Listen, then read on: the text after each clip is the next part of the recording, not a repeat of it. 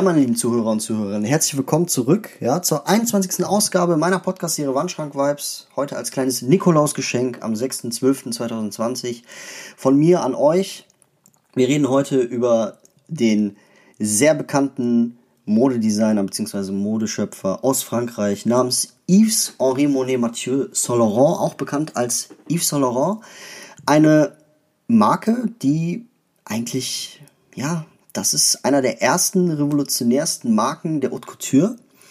Und ich werde euch heute ein bisschen erzählen, was der gute Mann erfunden hat. Ja, also der Typ ist ja 2008 leider gestorben, aber hat uns trotzdem sehr, sehr viele äh, Sachen hinterlassen, die halt heute noch weitergeführt werden. Ja, ja, darunter fällt dann zum Beispiel der sogenannte Nude Look. Ja, also er, ist, er ist quasi der Modeschöpfer von diesem Nude Look, also dieses durchsichtige Schwarze, was man halt so in der Haute Couture manchmal sieht. Das hat er quasi in den 60er Jahren revolutioniert. Ja, er hat den Jersey-Stoff zurückgebracht. Ja, und äh, teilweise auch ganz banale Sachen, die man heute so kennt, wenn man durch die Straßen läuft, gerade im Winter. Ja, ähm, äh, zum Beispiel die Overknees, ja, die Overknees-Stiefel bei den Frauen hat er zum Beispiel auch erfunden. Yves Saint Laurent war auf jeden Fall eines der ersten Haute Couture Marken, die überhaupt in Umlauf gekommen sind. Ja, also er hat sein äh, Modelabel 1961 in Paris gegründet.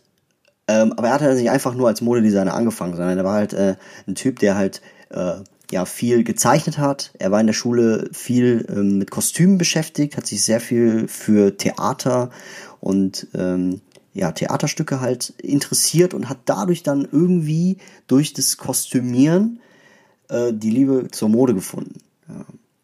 Mit gerade mal 17 Jahren hat er dann seinen ersten Modewettbewerb gewonnen, ja, mit einem Cocktailkleid. Also er hat halt viele Cocktailkleider entwickelt.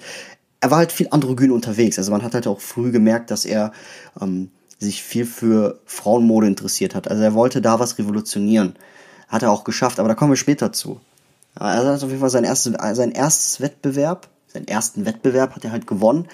Und witzig auch zu sagen ist, dass das ein Wettbewerb war mit vielen Kategorien, wo man halt viele Preise gewinnen kann in verschiedenen Kategorien.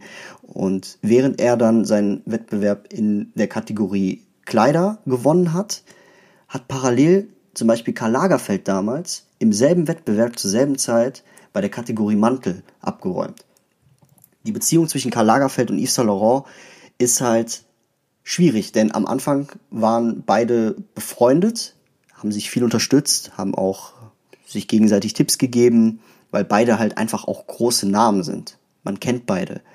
Nur später wurden beide halt Rivalen, bis sie halt beide gestorben sind. Das fand ich, finde ich persönlich ein bisschen schade, aber so ist das halt im Business, dass man halt einfach irgendwie dann auch ähm, anfängt, sich dann gegenseitig ja zu beneiden wegen des Erfolgs oder sowas und dass dadurch dann auch Feindschaften entstehen können. Ja. Das Cocktailkleid, das er dann gewonnen hat, ging dann wirklich tatsächlich bei Givenchy in die Serie.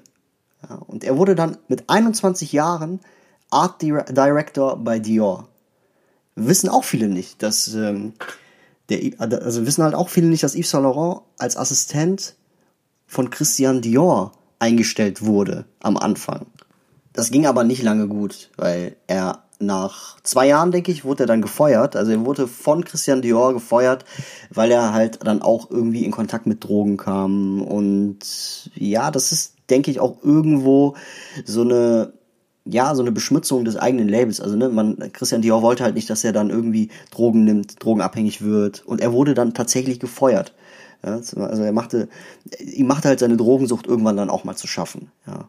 Und daraufhin, ja, gründet er halt einfach sein eigenes äh, Label, weil er halt ein, selbst ja ein extravaganter Designer war, der dann mit seinem äh, Partner dann ein Modeimperium erschaffen hat, wo dann wo er sich halt frei ausleben konnte, was seine Kreativität anbelangt oder seine Entwürfe. Ne, das konnte er halt einfach alles ohne Kompromisse irgendwo umsetzen. Es gibt zum Beispiel dann auch, nachdem er sein Label gegründet hat, sein erster Sohn, Yves Saint Laurent, nachdem das dann äh, Mitte der 60er Jahre, 60er Jahre muss man sich mal geben, Mitte der 60er Jahre dann äh, an den Markt gebracht hat, war dann seine erste Kollektion tatsächlich das, was Yves Saint Laurent ausgemacht hat damals. Ja. Er war der Erfinder des Damensmokings. Also er war der Erfinder davon, dass Frauen angefangen haben, Anzüge zu tragen. Ja, und zwar nicht so, wie man es damals Anfang des 20. Jahrhunderts kannte mit Korsett oder Wattierungen, dieses Versteifte bei den Frauenkleidern. Das hat er quasi rausgenommen. Ja, er hat diesen typischen Trapezschnitt äh, erfunden für die Damenwelt, dass Damen dann halt auch wirklich schöne, äh, gut aussehende Anzüge tragen konnten. Ja, die Farbe Schwarz war halt seine Farbe. Ne? Also am Anfang hat er wirklich nur schwarze Smokings gemacht und ja, 1967 hat er dann diesen Le Smoking, wie er auch heißt, ähm, die Kreation des Hosenanzugs für Frauen erschaffen. Und das ist wirklich eine Sache, wo man sagen kann, damit hat er die Modewelt revolutioniert, weil das hat vorher keiner gemacht. Ich weiß, man liest viel im Internet, dass ähm, da irgendwie Givenchy vorher mit angefangen hat oder ähm, Christian Dior, aber das stimmt halt nicht, weil man halt bedenken muss, dass Yves Saint Laurent damals ja bei äh, Christian Dior gearbeitet hat und dort halt viel auch geschaffen hat, ja. Heutzutage weiß man das halt einfach nicht. Das finde ich halt irgendwo schade. Ne? Heutzutage schmückt man sich halt gerne mit diesem Pre mit dieser Pre-Porter-Mode von Yves Saint Laurent. Hauptsache das Branding steht drauf. Ich bin ja auch nicht besser, ne? Also ich habe ja auch viele Klamotten, wo dann auf das Branding draufsteht, Yves Saint Laurent. Oder eigentlich auch zu so wissen, woher die Marke überhaupt kommt oder was sie halt bewirkt oder was äh, der Typ halt überhaupt alles erschaffen hat, ja. Dazu gehört dann auch zum Beispiel auch der, wie ich am Anfang erzählt habe, dieser Nude-Look, äh? Es war halt so, Anfang der 70er Jahre war halt alles noch so ein bisschen konservativer, auch was die Frauenmode angeht, aber er hat halt tatsächlich Models laufen lassen, die diesen Nude-Look gemacht haben. Also dieses, die wirklich schwarze, durchsichtige und, ähm, und Underwear halt angezogen haben. Hat halt auch viel für Aufruhr gesorgt an den Medien und sowas, aber das ist dann, dann schnell entgangen und das wurde dann auch schnell akzeptiert, weil man ja auch weiß, dass die Fashion- bzw. Modeindustrie nicht so versteift ist und das war halt auch irgendwo sein Glück, ja. Er hat halt zum Beispiel dann auch die ähm, Tweet-Anzüge rausgebracht oder, ähm, wie ich eben erzählt habe, die Overknees für Frauen. Das sind halt Sachen, die ihm zuzusprechen sind und das kann man auch gerne mal erwähnen. Ja, ja und genau, das dazu. Er war auch tatsächlich der erste Mensch, der ja schwarze Models gebucht hat. Also wirklich afrikanische Models gebucht hat, weil er davon überzeugt war, dass die halt eine gewisse Note mit sich bringen, gerade auch für die Vogue, ähm, was halt ein kaukasischer Hauttyp nicht rüberbringen kann. Ja. Und was dann auch ganz lustig ist, ist, dass die Modezeitschrift Vogue sich dann einfach geweigert hatte, äh, Naomi Campbell aufs Titelblatt ne, der französischen Ausgabe zu setzen. Sie wollten das einfach nicht. Sondern damals echt sehr, sehr konservative Zeiten, was ja heute tatsächlich nicht mehr so ist. Ich sag mal zum Glück nicht mehr so ist.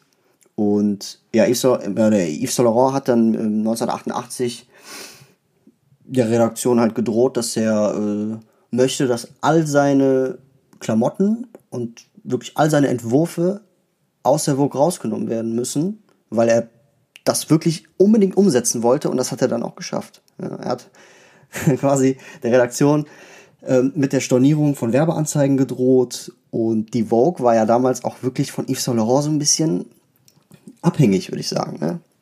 Weil, das, weil die ja halt auch zu den wirklich groß, größten äh, Haute Couture-Marken der Welt gehörte. Also das konnte man sich da auch irgendwo erlauben. Genau, und äh, nach und nach ist dann Yves Saint Laurent Richtung, ja, Parfümerie, Richtung ähm, Hautcremes und überhaupt äh, Beauty-Produkten gewechselt und hat dann wirklich tatsächlich auch mit L'Oreal ein ja, eine Übernahme geplant, dass L'Oreal quasi Yves Saint Laurent übernimmt. Aber das scheiterte dann auch, weil Saint Laurent einfach ähm, nicht wollte, dass L'Oreal ein Anteil von Nestle ist. Ja, und die halt und Yves Saint Laurent halt wirklich gegen Nestle-Produkte auch angegangen ist. Und äh, das war der Grund, warum das dann doch nicht geklappt hat. Genau. Was viele auch nicht wissen, ist, dass Tom Ford, also man kann ja heute, heutzutage kennt man ja auch das Parfüm Tom Ford und sowas, ne? Dass Tom Ford halt einfach auch mal Chefdesigner bei Yves Saint Laurent war. Ja, aber 2000, also im Jahr 2000 hat äh, Tom Ford dann seine eigene Linie gemacht und hat das Label dann auch verlassen. Und ja, man hört halt, also man sieht das halt auch irgendwie, ne, dass, dass alle Designer irgendwie miteinander dann äh, zu tun hatten. Ja, das erinnert so ein bisschen an die, an den International Stussy Tribe, Folge 16, Wandschrank-Vibes, dass sich die Designer alle irgendwie auf den Weg nach oben gekannt haben und sich gegenseitig inspiriert haben. Und hier haben wir das da auch, denn äh, Yves Saint Laurent, äh, Christian Dior, die gehören halt momentan heutzutage oder ja, ich weiß nicht, wann das ungefähr war. Ich glaube, das war mal so, dass die halt zur Gucci Group gehört haben. Und das ist dann alles irgendwie so ein ganz großer Konzern. Und was ich so wirklich erstaunlich finde an de, dieser Geschichte von den ganzen, ja, von den ganzen High-Fashion-Brands, ist, wie sie halt angefangen haben, weil viel, damals hat halt viel Arbeit hinter diesen ganzen Sachen gesteckt. Viel, hat viel Durchsetzungsvermögen gebraucht, um wirklich auch eine Kollektion an Mann zu bringen. Ja, heutzutage ist es tatsächlich wirklich nur noch so, dass die Menschen auf Farfetch gehen oder auf Mr. Porter und sich da dann einfach wirklich nur Klamotten kaufen in unterschiedlichen Konfektionsgrößen. Es nennt sich übrigens Pre-Porter. Also Pre-Porter-Mode ist quasi die Bezeichnung dafür, dass man sich ein Pullover von der neuen Kollektion in S, M, L, XL kaufen kann. Ja, das ist diese Pre-Porter-Mode. Das ist nichts nix maßgeschneidertes mehr, wie man es halt von der Haute Couture kennt.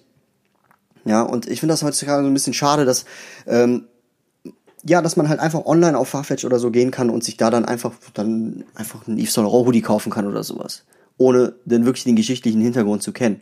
Ich finde das persönlich super interessant, ähm, dass Yves Saint Laurent dann angefangen hat mit Lederwaren, Handtaschen, Schuhe, Schmuck, Uhren, Brillen und dann folgte halt die Kosmetik und die Parfüme halt so. Ne, das ist halt alles Luxusgut, hat sich dann auch irgendwo etabliert, also sehr, sehr verdient, würde ich sagen.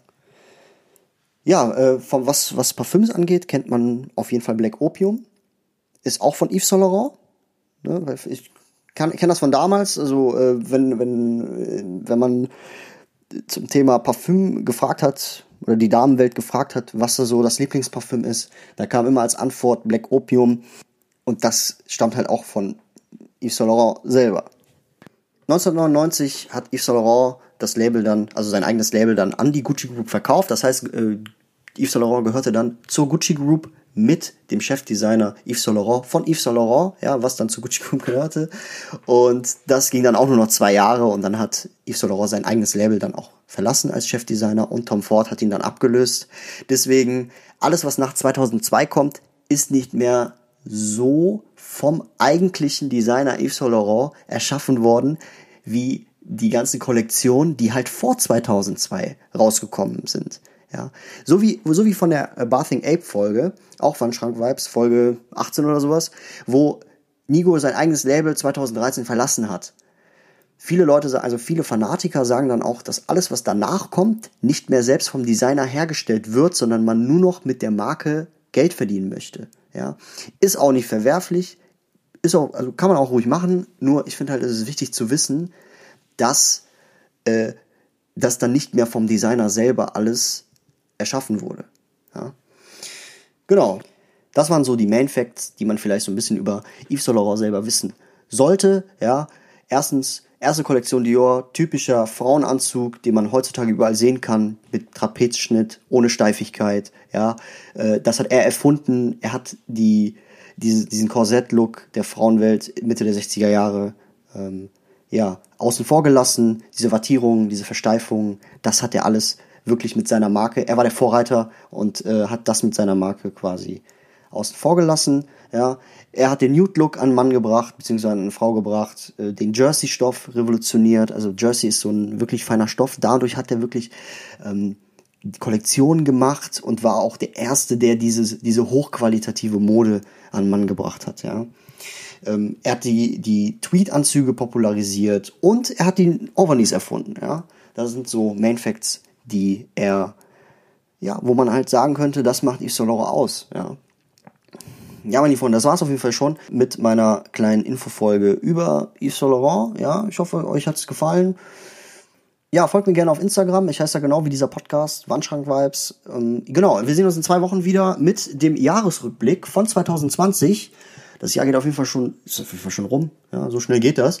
Da habe ich einen Gast am Start und mit dem reden wir über ja, über das Jahr 2020. Was hat uns das gebracht? Was war, was waren die Klamottenpieces von 2020? Was waren die Sneaker des Jahres? Und bis, ja, wir sehen uns dann in zwei Wochen wieder. Bis dahin, meine lieben Freunde. Peace out. Ich bin draußen und bleibt gesund.